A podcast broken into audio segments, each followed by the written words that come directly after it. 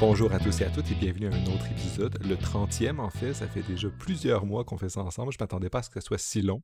Euh, et à la fin de l'épisode, je vais mettre une petite euh, parenthèse que je vais faire sur l'avenir du podcast, l'avenir de la balado-diffusion, je vais en parler un peu donc après le super échange que j'ai eu aujourd'hui avec Aline Medeiros Ramos sur Aristote. Mais un Aristote qui n'est pas celui qu'on connaît euh, beaucoup. Euh, j'en ai parlé quelques fois, on a parlé d'éthique de la vertu dans d'autres épisodes. Je vous ai dit que c'est quelque chose qui, avec l'utilitarisme, venait parfois me chercher. Et aujourd'hui, donc, j'ai la chance de partager avec vous une discussion que j'ai eue sur l'éthique à Nicomaque, mais aussi dans sa lecture médiévale. Parce qu'ultimement, la philosophie, surtout la philosophie ancienne, se transforme dans ses interprétations, dans ses relectures, dans ses traductions. C'est ça qu'on va explorer aujourd'hui. On va parler de Thomas d'Aquin, de Jean de Buridan, on va parler de l'âne de Buridan, euh, on va parler du dilemme qu'il savait, je ne savais pas que ça venait de ce personnage historique-là, on va en parler un petit peu, on va parler euh, de la transformation de certaines vertus, de choses qui étaient des vertus avant puis qui ne le sont peut-être plus maintenant, ou des choses qui étaient des vices avant qui sont peut-être maintenant des vertus. Parce qu'on ne va pas parler seulement des vertus morales, mais on va parler des vertus en général, notamment les vertus intellectuelles. Puis on va parler par exemple de la curiosité. Vous imaginez qu'au Moyen Âge, la curiosité, c'est pas la plus grande vertu. En fait, c'est... Euh, ce que Adam et Ève font, ils, veulent, acquérir une connaissance qui ne leur est pas destinée. Donc, voyez un peu, c'est des choses dont on va discuter quand on va parler de ça. On va parler aussi de l'utilisation contemporaine qu'on fait de l'éthique de la vertu, de l'éthique anicomaque d'Aristote, hein, parce qu'Aline est une spécialiste de la lecture médiévale d'Aristote, donc elle connaît très très bien Aristote aussi. Puis on va voir un peu comment ça s'est transformé c'est quoi les valeurs, les, vertus intellectuelles? On va parler de toutes ces choses-là. Vous voyez, c'est un super intéressant euh, épisode euh, qui nous fait découvrir plein de choses sur euh, l'histoire de la philosophie. Puis ça nous ouvre un peu à la philosophie médiévale ou à l'éthique médiévale. J'espère faire d'autres épisodes sur ce sujet-là euh, parce que le podcast continue. Euh, je vais en parler un peu plus après la, discussion que j'ai faite avec Aline, mais j'espère continuer à faire des épisodes comme ça. Puis c'est pour ça que je vais peut-être vous faire un petit sondage pour que vous me donniez euh, votre avis sur ce qui pourrait être amélioré, ce qui pourrait être fait à l'avenir et, voir de quelle manière est-ce que vous voyez les choses se développer. Mais avant que je parle de tout ça à la fin de, du vidéo, euh, allons maintenant à l'entrevue avec Aline Medeiros Ramos sur euh, l'éthique anicomaque d'Aristote, notamment vue par les médiévaux. Bonne écoute. Salut Aline, ça va bien? Oui, ça va et toi? Ça va très bien, merci. Je suis content qu'on prenne enfin le temps de discuter ensemble de l'éthique d'Aristote, de sa réception historique et des vertus intellectuelles et morales. Ça faisait longtemps qu'on avait évoqué ça, puis il, est temps de le faire. Mais avant qu'on saute dans le, cœur du sujet, puis que tu nous parles de ce personnage-là que tu connais très bien, peux-tu nous parler un peu de toi, euh, de qu'est-ce, que, tu fais, qu'est-ce qui t'a amené à t'intéresser à, Aristote, à l'éthique d'Aristote, puis à l'aspect historique de sa lecture ou de sa réception? Euh, qu'est-ce qui t'a amené à t'intéresser à tout ça? Oui, ben, en fait, euh, j'ai toujours eu un intérêt pour l'éthique. En fait, l'éthique à Nicomaque d'Aristote, c'est le livre qui m'a poussé à étudier la philo. Et ensuite, c'est sûr que ne connaissant pas très bien les Grecs, euh, ça posait un problème. Je ne pouvais pas vraiment me dédier aux études d'Aristote. Hum, donc, par la suite, je décidais de me pencher sur la réception d'Aristote au Moyen Âge c'est le sujet qui m'intéresse vraiment, notamment la question de la théorie de la vertu au Moyen Âge et des liens possibles avec la philosophie contemporaine. Donc mes intérêts des recherches portent vraiment sur euh, la philosophie médiévale, l'éthique de manière générale, l'histoire de la philosophie morale. Euh, donc c'est dans ce cadre que je fais mes recherches, que j'enseigne aussi. C'est excellent. Puis je suis content qu'on ait ça en commun parce que, comme euh, vous avez peut-être entendu que j'ai discuté dans d'autres épisodes, j'ai une mm-hmm. sensibilité quand même à l'éthique de la vertu. Puis moi aussi, j'ai aimé dans mon parcours euh, en apprendre sur l'éthique aristotélicienne, surtout qu'il y a une réception un peu contemporaine de l'éthique de la vertu dans une version aristotélicienne. Mais euh, j'aimerais qu'on commence par que tu nous présentes un peu Aristote, l'éthique à Nicomaque, puis qu'est-ce qui, qu'est-ce qui, est, qui est intéressant dans cette approche-là de l'éthique, avant que je te pose des questions sur les aspects historiques aussi de sa réception c'est quoi On commençait par le cœur de ça. Qui est Aristote Puis c'est quoi un peu qui nous dit dans l'éthique anicomaque Ouais, donc je pourrais parler deux heures à propos d'Aristote et de son éthique, mais euh, je laisse ça à un spécialiste ou à une spécialiste d'Aristote que tu vas peut-être avoir comme invité un jour. Donc je vais me tenir à quelques aspects qui sont importants pour sa réception au Moyen Âge, pour que ce soit plus euh, focusé un peu. Donc, euh, ce qui est intéressant, ce qui m'interpelle vraiment, c'est que l'éthique d'Aristote, donc qui a écrit ses, traités d'éthique euh, bien avant Jésus, euh, c'était, à la différence des théories éthiques qu'on trouve maintenant, c'était pas une théorie qui était exclusivement normative ou exclusivement métaéthique. Donc, une des questions principales qui va nous, mener à, à poser, sur lesquelles on va réfléchir en se basant sur son éthique, c'est euh, comment on peut devenir bon, comment on peut devenir des bons agents moraux.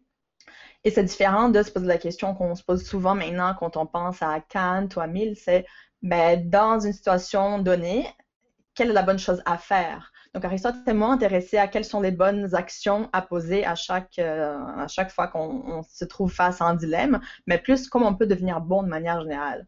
Donc, le but qu'il nous propose, c'est de comprendre qu'est-ce que le bien pour devenir bon. Ces choses-là sont, liées. Et c'est comme ça que les médiévaux vont, euh, vont interpréter, vont essayer de comprendre euh, son éthique. Donc, et ça, ce que je dis, c'est ipsis literis, c'est que plusieurs commentateurs disent entre autres Thomas d'Aquin, Gilles de Rome. Le but de l'éthique, c'est comprendre qu'est-ce que le bien pour devenir bon. Euh, et donc ça, c'est une différence importante qu'on va, va trouver. C'est intéressant parce que l'approche est vraiment différente de, comme tu dis, de, l'utilitarisme ou du déontologisme qui essaie de savoir c'est quoi la bonne action. Là, il faut savoir le bien, puis comment est-ce qu'ensuite on, peut, on peut, peut, le devenir.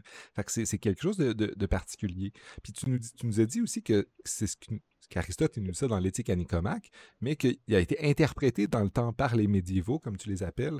Euh, qu'est-ce qui a été pris, comment est-ce que le texte s'est rendu jusqu'à eux et jusqu'à nous? Parce que ultimement, euh, c'est un texte, c'est pas un article académique écrit par quelqu'un dans une revue, c'est un texte qui est très vieux, puis qui a pris sans doute du temps à, se rendre à, ma, à mon édition en folio euh, traduite en français. Ouais, donc en fait, la même difficulté que moi j'ai eu dans mon intérêt pour Aristote, les médiévaux aussi l'ont eu. Fait que le, fait de ne pas comprendre les Grecs. Donc le texte d'Aristote n'a pas eu, les textes en général, pas que l'éthique, n'ont pas une trajectoire de transmission absolument linéaire. Mais l'éthique a une histoire un peu différente. Donc plusieurs textes d'Aristote, la physique, la métaphysique, ont passé par des traductions et des paraphrases, des retranscriptions dans plusieurs langues, dont le syriaque, l'arabe, l'hébreu, avant d'arriver à une version latine. L'éthique a une histoire un peu différente. C'est un des derniers traités d'Aristote à être traduit en latin. Et en fait, il y a eu comme des nouvelles éditions grecques qui se sont faites euh, ben, au fur et à mesure. Et euh, on va voir une première version au complet de son texte en latin, apparaît vers 1250, mais elle a été faite directement du grec. C'est une paraphrase euh, latine faite à partir du grec. Avant que cette traduction complète soit parue, il y avait euh, une édition disponible déjà. Il y avait deux éditions différentes. Il y a une qu'on appelle l'Etica euh, Nova et l'Etica Vetus, donc la nouvelle éthique, la vieille éthique. Euh, et c'est ce sont traités-là qui sont utilisés par les philosophes médiévaux avant l'apparition de l'ouvrage au complet. Et ainsi, les philosophes qui ont commenté l'éthique d'Aristote avant 1250 ils ne savaient pas qu'il existait d'autres livres. Donc, ils avaient que ces deux traités d'éthique qui comprenaient seulement le livre 1 et 2 et 3 de l'éthique Donc, ils n'avaient pas vraiment une version complète de la théorie de la vertu et même pas le but principal. Donc, toutes les questions qui portent sur la bonne vie et le daimonia n'étaient pas dans ce traité. Donc, et ils écrivaient un peu de traités, mais essayaient de comprendre les buts et de donner un but à ce qu'écrivait Aristote sans trop savoir où il s'en allait ce qui a radicalement changé une fois que l'édition complète euh, paraît. Mais c'est vraiment intéressant, puis je, vais revenir un peu à Aristote pour parler de, cette question-là. Les médiévaux étaient dans un monde intellectuel différent, sans doute plus religieux ou d'une religiosité différente qu'Aristote ultimement, il devait avoir une compréhension différente de ce qui était le, bien ou de ce qui était le, ce qu'on doit faire. C'est quoi la vertu pour Aristote? Comment on atteint le bien? Euh, c'est quoi la, de quelle manière est-ce que ça a été réinterprété dans le contexte différent des médiévaux? Pour, puis là, je t'annonce ma future question, ça va être et de nos jours aussi. de quelle mmh. manière est-ce que c'était chez Aristote, puis comment ça s'est transformé euh, jusqu'à, jusqu'à les, par les médiévaux jusqu'à nous? Oui. La notion de vertu, elle va être euh, euh, changée au fur et à mesure que différents auteurs s'y approprient. Euh, c'est sûr qu'il y a une utilisation plutôt théologique des vertus, surtout quand on parle de la vertu infuse, des vertus théologiques. mais en fait, mes études portent sur les vertus standards, mettons, donc les vertus morales et intellectuelles, surtout parce que en fait, je travaille sur un philosophe qui est Jean Buridan, qui était professeur et recteur de l'Université de Paris au XIVe siècle. Et en fait, lui, vu qu'il n'avait pas une formation en théologie, il n'était pas autorisé à discuter des sujets théologiques, à, proprement parler en tout cas. Il pouvait comme parler des dieux, des anges, bien sûr, mais pas discuter leur statut dans des cadres de la théologie. Euh, donc, la plupart des, philosophes qui, qui, travaillaient dans le contexte universitaire euh, surtout à l'Université de Paris ou à Oxford à cette époque-là, ils séparaient carrément le travail philosophique du travail d'un théologien en ce sens-là. Donc, on ne trouve pas très souvent des commentaires par rapport aux vertus théologiques ou vertus théologales, comme, on les appelle parfois, dans les commentaires de Nicomaque. Normalement, il va y avoir des traités séparés pour discuter de ces questions-là et euh, des, vertus comme la foi, la charité, euh, ça, c'est quelque chose qu'on va, beaucoup trouver dans les traités des, personnes mystiques, même moins dans les cadres Thomas d'Aquin, Occam, Buridan, par exemple. Et puis, pour euh, revenir à la question sur la vertu, ben, la vertu est comprise de manière générale, c'est sûr que c'est très large, comme euh, une disposition, peut-être une disposition figée, une disposition qui est habitué. Donc, on va souvent lier euh, la vertu à euh, l'habituation ou habitus en, latin, qui est la chose qui est acquise. Euh, donc, l'important, c'est que pour devenir bon, il faut être vertueux. Mais la question devient ben, comment on devient vertueux? Ben, À travers l'acquisition des vertus, mais comment on acquiert des vertus? Et la réponse, en fin de compte, ce sera ben, à travers la pratique. Donc, la seule façon d'acquérir une vertu, c'est de pratiquer la vertu. Mais c'est un peu paradoxal parce que pratiquer la vertu, si tu sais pas c'est quoi que tu dois pratiquer, bien c'est un peu circulaire. Tu. La vertu, c'est ce qu'on pratique, mais on pratique quoi, la vertu? Mais qu'est-ce qui nous dit? Ben, en fait, ça, c'est le modèle à, émuler, à suivre pour pouvoir savoir c'est quoi être vertueux? Ben, souvent, la proposition est qu'on un modèle moral quelconque. Donc, on connaît dans le cas de, des discussions médiévales, on revient souvent aux exemples euh, des modèles moraux qui sont Socrate et Caton, Ce sont les deux grands noms des personnes qui ont été vertueuses et qui sont reconnues euh, par presque tout le monde comme étant vertueux. Donc, euh, c'est comme, comme je dis souvent, quand on va agir, c'est pas tant les calculs utilitaires, par exemple, qu'on fait, mais ça se pose la question, what would Socrates do? Qu'est-ce que ferait Socrate? Qu'est-ce que ferait Caton? Et on devrait suivre cette même façon de faire. Ça, c'est comme une des guides de, de comment agir. J'ai une question à ce sujet. Est-ce que pour les médiévaux, c'était encore Socrate, euh, les modèles de vertu? Parce qu'on peut imaginer que Socrate, que Socrate n'est pas la personne la plus sympathique euh, à des esprits infus de la théologie ou de l'esprit chrétien. Socrate était quelqu'un qui corrompait la jeunesse, euh, qui était la personne qui nous embête dans l'agora pour nous poser des questions. comment est-ce qu'on peut comprendre ça? Ouais, c'est sûr que ça devient un peu touchy, surtout que Socrate était païen, comme tous les Grecs euh, de, son époque. Donc, euh, c'est un peu bizarre que les chrétiens utilisent un païen, comme même Caton, comme un, modèle moral. Mais euh, au moins dans les cercles philosophiques, même si les philosophes de l'époque étaient religieux, ils étaient quand même considérés comme un modèle de philosophe et un modèle moral. donc, il va être souvent utilisé autant comme exemple de non courant dans des propositions logiques que euh, au sens moral. Mais c'est sûr que on pourrait aussi dans le cadre, euh, si on passait à un cadre strictement chrétien, se poser la question euh, qu'est-ce que Jésus ferait? Donc ça, servirait de modèle moral et c'est peut-être plus Jésus qui sera utilisé comme modèle au fur et à mesure. Mais au moins dans le contexte que j'ai étudié jusqu'à présent, c'est encore, on revient encore à ces modèles moraux. Ou sinon, Parfois même, on revient à euh, certains euh, philosophes de la tradition, euh, de la tradition stoïcienne ou de la réception de la, philosophie stoïcienne à Rome. donc, c'était pas très courant, mais Buridan, par exemple, qui est le philosophe que j'étudie présentement, il réfère beaucoup à Sénèque et à Cicéron, qui étaient très nouveaux pour son époque, mais ça nous donne d'autres bases de quels philosophes étaient bien euh, compris et bien perçus comme étant comme soit des bons philosophes, soit des bons modèles moraux et des politiciens, par exemple. Effectivement, une fois qu'on a une idée d'un modèle moral comme ceux-là, puis ensuite la vertu, c'est de les émuler, c'est de, bien comprendre ce qu'ils faisaient, puis se poser la question, comme tu le dis, qu'est-ce que X ou Y ferait, qu'est-ce que Socrate ferait, qu'est-ce que, que Jésus ferait, on prend un modèle, puis ça nous permet ensuite de, de, savoir comment agir. Mais est-ce que les vertus, est-ce que c'était ce que Aristote nous disait, est-ce que ça a été l'interprétation des médiévaux, puis euh, de quelle manière est-ce que ça change vers maintenant? Parce que j'ai l'impression que les modèles changent évidemment, mais mm-hmm. euh, peut-être la liste des vertus aussi, parce qu'ultimement, c'est, c'est quoi ces vertus-là qu'on doit émuler chez les gens, euh, doit changer dans le temps? Oui, mais c'est ça. Et en fait, quand on dit de suivre des modèles moraux, c'est pas non plus le suivre sans prendre en considération d'autres choses. C'est sûr qu'on va considérer le contexte particulier de chaque action. Et souvent, une étape très importante, c'est les suivre, mais en euh, suivant notre prudence aussi. Donc, la, prudence, c'est une des vertus qui va apparaître dans le traité d'Aristote, qui va apparaître dans le traité des médiévaux et qui va être encore aujourd'hui euh, prise comme une vertu importante. Et c'est comme une vertu clé parce que c'est la vertu qui fait le pont entre les vertus morales et les vertus intellectuelles. Juste pour vous donner une espèce de récapitulation pour les gens qui connaissent Aristote ou pour les gens qui n'ont pas lu, euh, qui n'ont pas lu pour expliquer un peu. Aristote va classer les vertus en deux grands groupes. Donc, d'un côté, on va voir les vertus morales, qui sont les vertus liées à notre, euh, nos appétits, à euh, notre habituation au sens moral, et les vertus intellectuelles, qui sont bien sûr liées à notre rationalité, à notre âme intellective.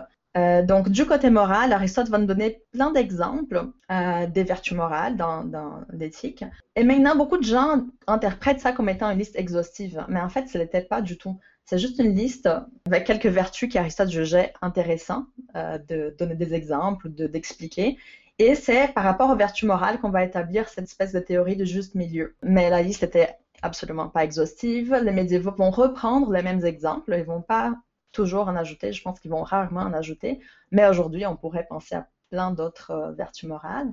Par rapport aux vertus intellectuelles, par contre, c'est de ce côté-là où on va voir en fait une liste exhaustive qu'Aristote va nous donner. Donc, c'est une liste vraiment de cinq vertus et c'est parmi les vertus intellectuelles qu'on va trouver la prudence, qui va faire vraiment le lien. Donc, la prudence, c'est comme elle a un petit pied aux vertus morales, mais son siège est vraiment aux vertus euh, intellectuelles. Et donc, parmi les vertus intellectuelles, on va trouver, à part la prudence, euh, l'intellect, la compréhension, la science ou les connaissances scientifiques, la sagesse et l'art ou la technique. Et ce sont les cinq vertus qu'on va trouver chez Aristote, chez les médiévaux, et que, bon, dès nos jours, les choses ont un peu changé là. On, pense à beaucoup d'autres vertus intellectuelles, mais euh, la transmission, au moins de l'Antiquité au Moyen Âge, va garder vraiment les mêmes, les mêmes schémas. Et qui étaient ces gens-là qui lisaient Aristote au Moyen Âge, puis qui essayaient, qui, comme tu sais, n'étaient pas très originaux, ils reprenaient les mêmes exemples, nous a parlé de Buridan, qui, qui, relisait Aristote puis se disait que c'était une bonne idée de prendre la philosophie d'un païen ancien puis se dire ah mais ça c'est une bonne manière de, faire de, de l'éthique, d'amener ça dans nos réflexions euh, théologico-philosophiques. Mm-hmm. Je pense que c'était assez standard à cette époque-là, euh, depuis le 11e siècle au moins, de euh, de prendre Aristote comme le, standard pour la philosophie de manière générale, donc était déjà largement utilisé en métaphysique, en physique, euh, dans plusieurs traités, euh, même en astronomie.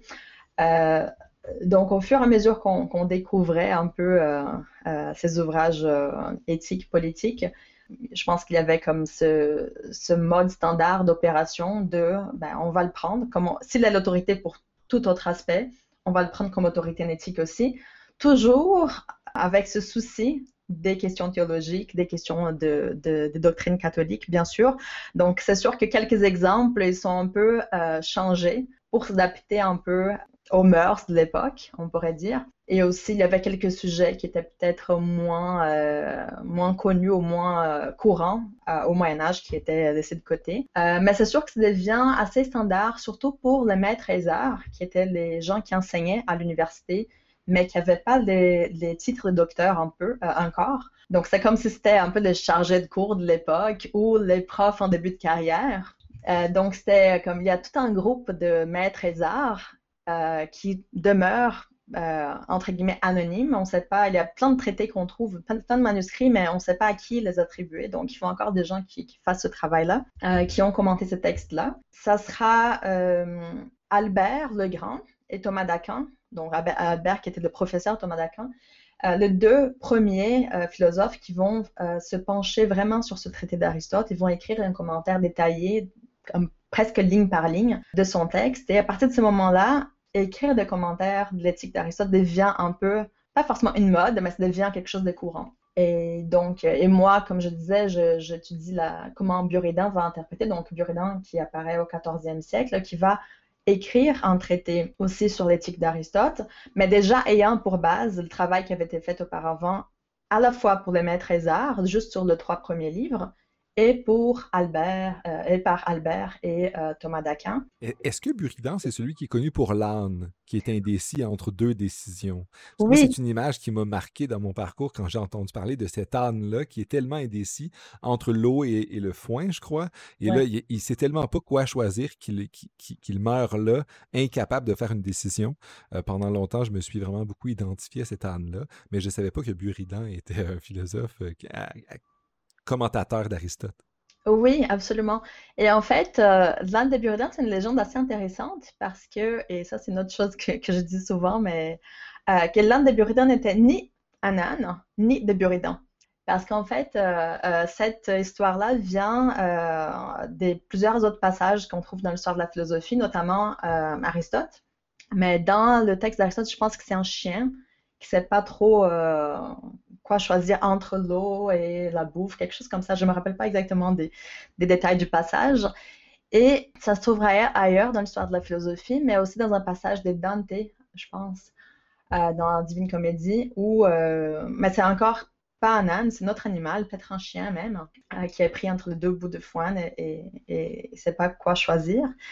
Mais cette critique-là, en fait, l'histoire de, euh, de, de l'âne des Buridan, c'est une critique qui a été faite par, euh, ben, par des gens qui étaient en désaccord avec lui et qui pensaient que sa théorie euh, morale avait des implications sur la théorie de la liberté, qui faisait en sorte que si on suivait vraiment sa façon de penser le choix, la, la, personne serait vraiment prise en deux choix égaux et incapable de faire de choix, elle serait morte de faim ou de soif, euh, peu importe. Mais c'est ça. Lui-même, il n'utilise jamais euh, pas cet exemple-là. Mais. Mais ça montre que l'histoire, un peu, on, sélectionne des moments où euh, on, sélectionne Buridan, on dit, mais c'est son âne à lui. Puis en fait, c'est une image qui, est traversée, mais on s'est rappelé de ce moment-là, puis on lui a donné son nom en particulier. Non, c'est ça. Mais c'est vraiment une affaire de détracteurs. Et euh, il paraît qu'il avait pas mal de détracteurs. C'était quelqu'un qui était, lui, il est resté maître art, comme je disais. Il a gardé ce statut de euh, quelqu'un qui n'avait pas atteint le niveau doctoral. Mais malgré tout ça, il a quand même euh, été un prof très important à l'Université de Paris et il est devenu recteur. Donc, c'est quelqu'un qui avait des associations politiques assez importantes.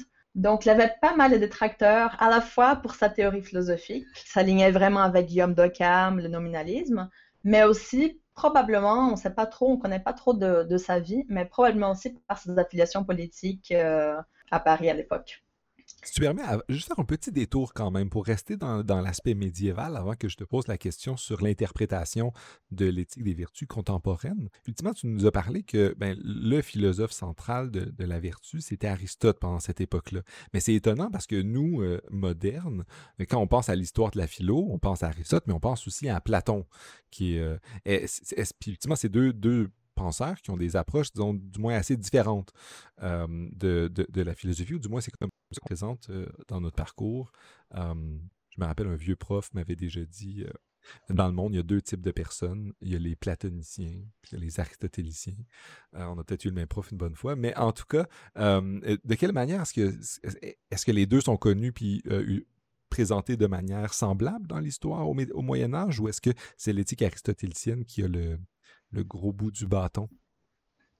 Oui, à ce moment-là, c'est vraiment l'éthique d'Aristote. Platon a été pas forcément oublié à l'époque, mais il était un peu dans le back burner, comme on dit. Donc, euh, euh, je pense qu'il va redevenir important au fur et à mesure. Je connais un peu moins la réception de, Platon au Moyen Âge, mais j'ai l'impression qu'il y a vraiment une espèce de, lacune, un gap entre euh, la réception de Platon et d'Aristote. Donc, à cette époque-là, comme l'autorité païenne, antique, sur tout sujet était Aristote.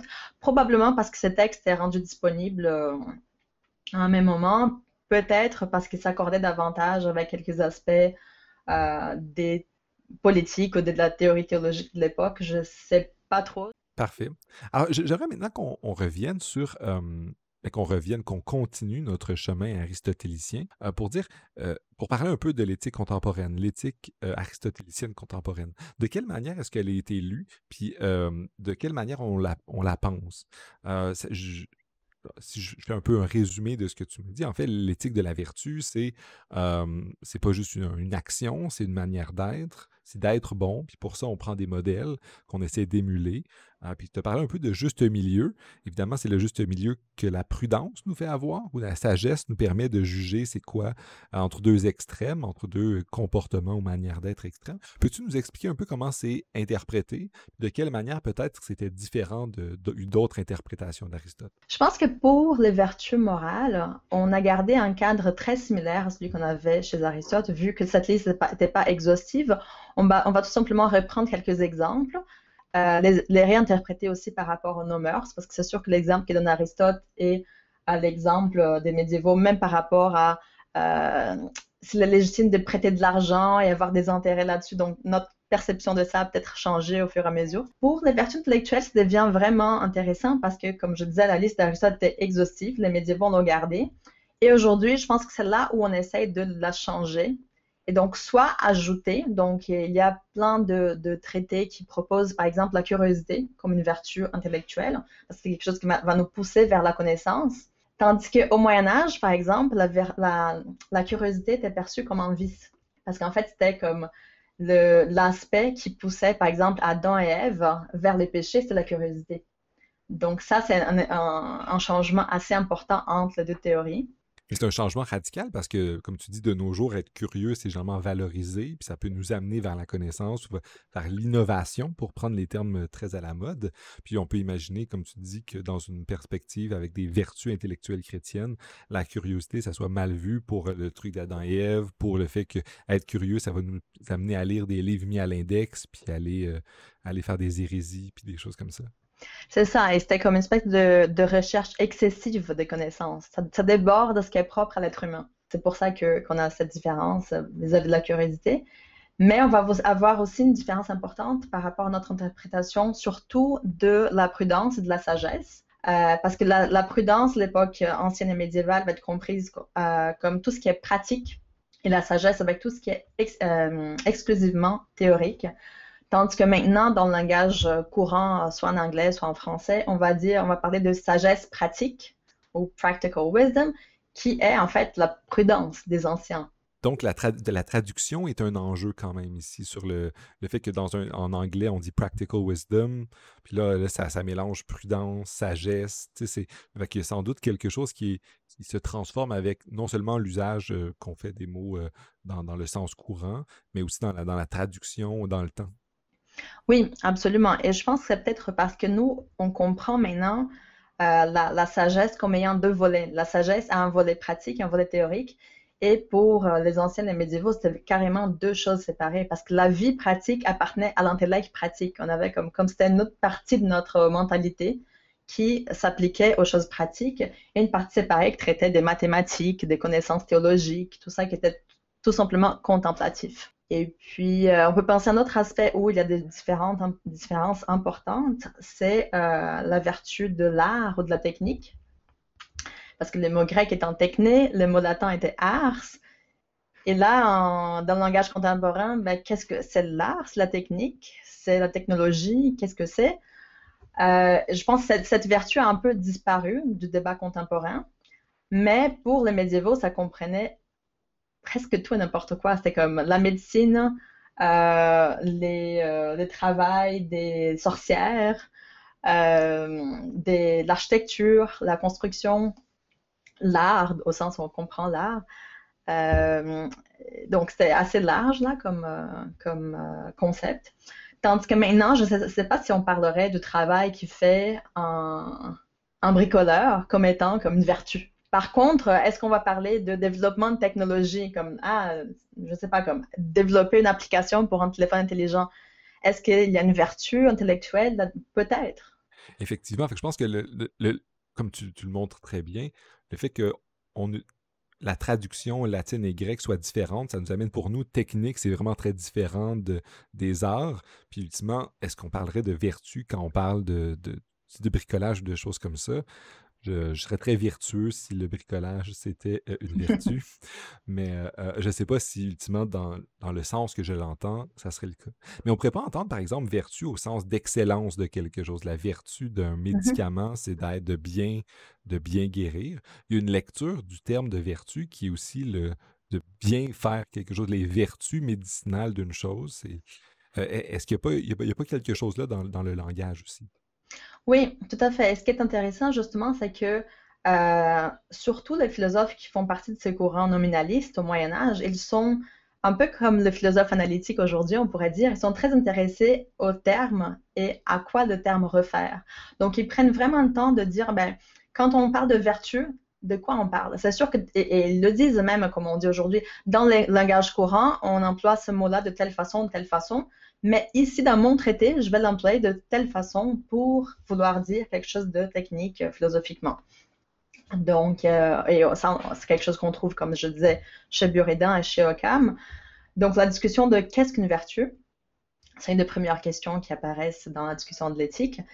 Et euh, donc, après avoir présenté tous ces sens possibles, ils vont dire, OK, ben oui, c'est une excellence au sens général, c'est une force, quelque chose comme ça, mais on va le prendre au sens d'une excellence qui est acquise à partir d'une pratique répétée, soit apprise euh, au fur et à mesure qu'on la pratique, soit apprise parce que euh, quelqu'un nous, l'a apprise, donc euh, on, se fait enseigner quelque chose, soit par une mémoire, parce que par exemple la, la vertu de quelqu'un qui joue une guitare, ça vient de la pratique, de la répétition, tout simplement, qu'elle fait elle-même.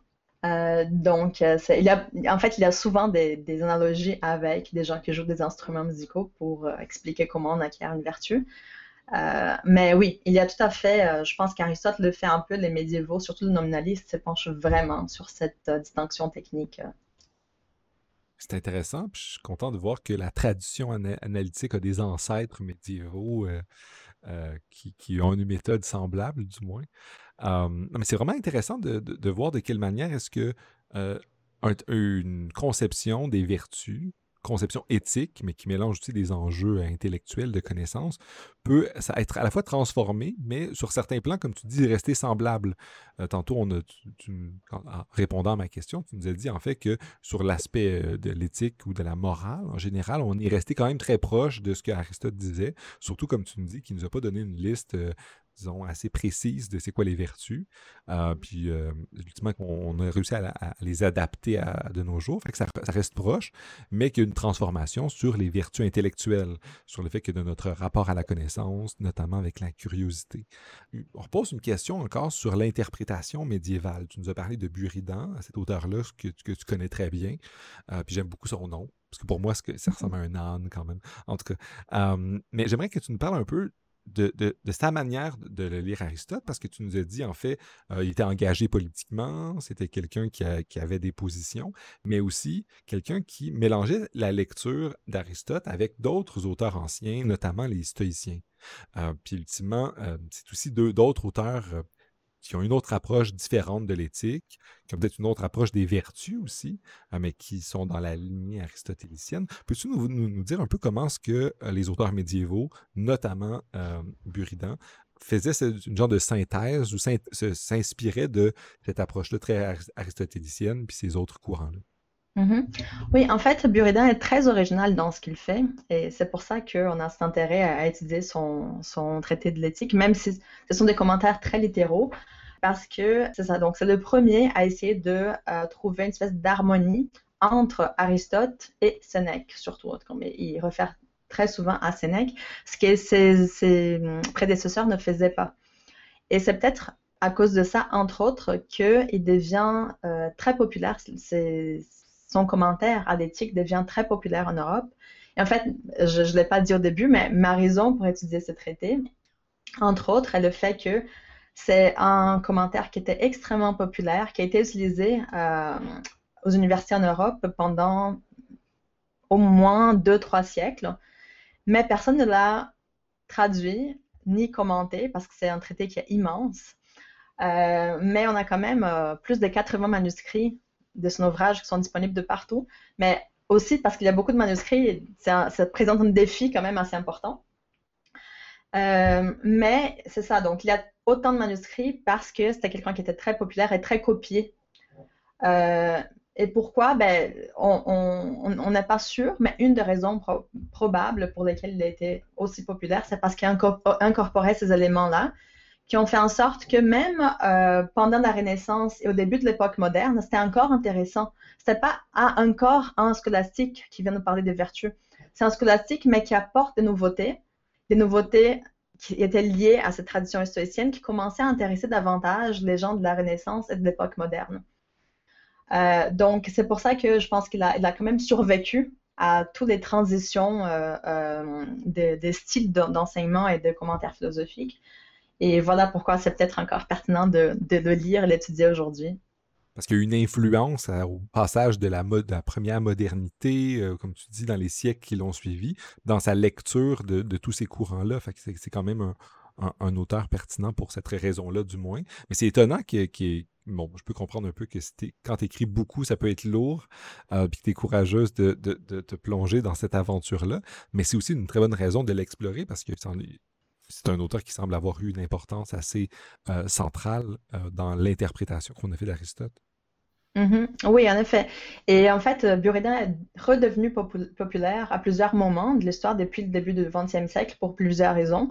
D'abord par rapport à sa théorie physique qui a été reprise par Pierre Duhem, ensuite par son nominalisme qui a été repris par plusieurs logiciens et métaphysiciens de la, de la philosophie contemporaine. Mais l'éthique demeurait laissée de côté un peu. Donc voilà mon, mon aventure et mon défi. Bah, c'est une très belle aventure, un très beau défi. Je pense que ça fait un, bon résumé de l'intérêt de, la lecture d'Aristote, mais aussi du fait que lire son interprétation, puis les différentes lectures qu'on a fait de lui dans l'histoire est aussi important. je ne m'attendais pas à ce qu'on, que j'apprenne plein de choses tout autant que je l'ai fait sur l'histoire médiévale aussi. Alors merci beaucoup. C'est vraiment intéressant. Tu as réussi à, bien à très bien présenter ça. Puis je te remercie beaucoup de la participation, d'avoir décortiqué Aristote pour moi et mes auditrices. Ouais, merci à toi l'invitation. Alors, comme je vous avais dit au début de l'épisode, Aujourd'hui, pour fêter un peu le 30e épisode, je vais prendre quelques minutes pour faire un peu de prendre un pas de recul et penser à ce qui se passe avec cette balado. Évidemment, je fais ça de manière bénévole. J'ai fait ça au début euh, de la pandémie, euh, comme euh, en ayant l'idée de, créer du matériel pour mes étudiants, leur donner l'occasion de m'entendre discuter avec des collègues sur des enjeux d'éthique. Euh, et j'ai trouvé que c'était vraiment un médium que j'aimais bien, j'avais le goût d'explorer, puis j'avais un réseau j'aimais avec qui j'aimerais discuter de ces enjeux-là. Donc, euh, j'ai continué à faire des épisodes, puis je vais continuer à le faire parce que j'aime beaucoup ça. Mais j'aimerais avoir votre opinion. En fait, euh, je me demande de quelle manière est-ce que je devrais envisager l'avenir? Est-ce que je continue des entrevues comme ça? Est-ce que j'en fais des plus courtes? Euh, est-ce, que, est que vous aimez l'aspect un peu naturel, un peu décontracté? Est-ce que vous voudriez quelque chose de plus structuré? Euh, j'aimerais ça en apprendre un peu plus sur vous, qui m'écoutez et qui vous êtes abonné, j'espère, ou qui avez peut-être même fait des commentaires sur Apple Podcast pour qu'il se fasse plus entendre, que vous avez partagé. Évidemment, dans les podcasts, il faut faire ça, il faut faire un peu de promotion, vous inviter à faire ma promotion, donc je vous encourage à le faire. Mais aussi sur la page Facebook, puis en description de ce podcast, je vais vous envoyer mettre un lien un petit sondage euh, pour avoir un peu votre rétroaction sur, euh, ce qui se passe, sur l'avenir. Euh, je vais peut-être changer le titre aussi, éthique en pandémie. On reste encore dans une pandémie terrible, mais vu que l'objectif, c'est moins de parler seulement de la pandémie, mais de tourner ça plus vers l'éthique, l'éthique au sens large, des enjeux politiques, sociaux, etc. Donc, je vais peut-être un peu élargir le titre pour englober la plupart des intérêts que j'essaie d'incorporer dans tout ça. Je vais aussi vous demander si vous seriez prêt ou prête à me donner quelques sous euh, pour, euh, disons, m'aider à euh, rembourser les frais d'hébergement ou de publication de ce genre de choses-là. je fais ça bénévolement encore, moi ça me fait plaisir, mais si vous seriez prêt à donner quelques dollars, j'aimerais savoir. Si, ce n'est pas le cas, c'est correct aussi, évidemment, ça me fait plaisir de partager la connaissance, mais savoir si vous trouvez que ça vaudrait la peine de, que je continue à faciliter ma vie avec tout ça. Donc voilà, euh, c'était ce que je voulais dire. Je, vais donc laisser le sondage dans la description du podcast, sur la page Facebook aussi, euh, peut-être sur Twitter. J'ai pas encore expérimenté cette autre plateforme-là. Peut-être que je vais essayer de jouer l'influenceur un peu. Euh, j'ai fait une discussion avec sur l'éthique des influenceurs, si ça vous intéresse. Mais je vais peut-être essayer de découvrir un peu d'autres plateformes. Mais pour le moment, je vous inviterai à m'écrire peut-être si vous voulez aussi, si vous avez des commentaires plus détaillés, ce que vous voulez me faire parvenir. je suis très ouvert à tout ce qui est constructif, évidemment, tout ce qui est positif, parce que je pense que c'est ça l'esprit dans lequel on, on doit faire de l'éthique, on doit pas faire d'hommes de, paille, des positions adverses, on doit aider les autres, et on être le plus charitable. Et euh, je vous invite à être comme ça, mais euh, en sachant que c'est quelque chose que je fais de, manière bénévole, mais j'aimerais savoir aussi votre feedback positif sur ce qui pourrait arriver dans l'avenir. Et je vous invite évidemment à partager le podcast, allez aller voir des vieux épisodes et les partager aussi. Si vous trouvez que ça vaut la peine, ça m'aiderait euh, beaucoup, puis ça me ferait plaisir, parce que je vais, les statistiques monter, puis disons, c'est une récompense parmi d'autres, tout comme la, qualité des échanges que j'ai avec mes invités. Avez si vous avez aussi des gens euh, en tête que vous voudriez euh, peut-être que je fasse une entrevue avec, qui ont des, qui ont des, sujets à, discuter. Il y a plein de choses. Il y a, l'antispécisme, il y a le spécisme, il va avoir le véganisme, il va avoir la corruption, il va avoir les e-sports, il va avoir, euh, il va avoir plein d'autres. L'utilitarisme, on va aller approfondir un peu plus ça. on va aller parler un peu plus d'éthique des affaires. Il y a plein d'entrevues et de sujets qui s'en viennent. Et si vous avez des suggestions, même des gens qui aimeraient venir participer, ça me ferait absolument plaisir.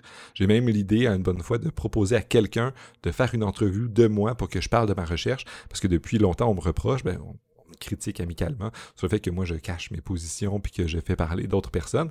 Alors je vais peut-être essayer de trouver quelqu'un pour faire une entrevue de moi euh, sur ces enjeux-là sur les enjeux de ma recherche euh, que vous allez découvrir si euh, jamais il y a un épisode sur la question. Mais donc, Merci beaucoup encore d'écouter. Ça m'a fait absolument plaisir de faire ces 30 épisodes-là pour vous. Et j'espère en faire d'autres. Puis j'espère que vous allez continuer à m'écouter. Alors, je vous souhaite une très bonne fin de journée, une bonne rentrée scolaire pour celles et ceux qui euh, rentrent à l'école, euh, autant en tant que prof, chargé de cours, enseignant euh, ou étudiant, étudiante, ou les gens qui viennent supporter ces gens-là, parents, amis, matériel, personnel de soutien. Euh, etc. Donc, euh, bonne chance et euh, courage pour traverser la pandémie.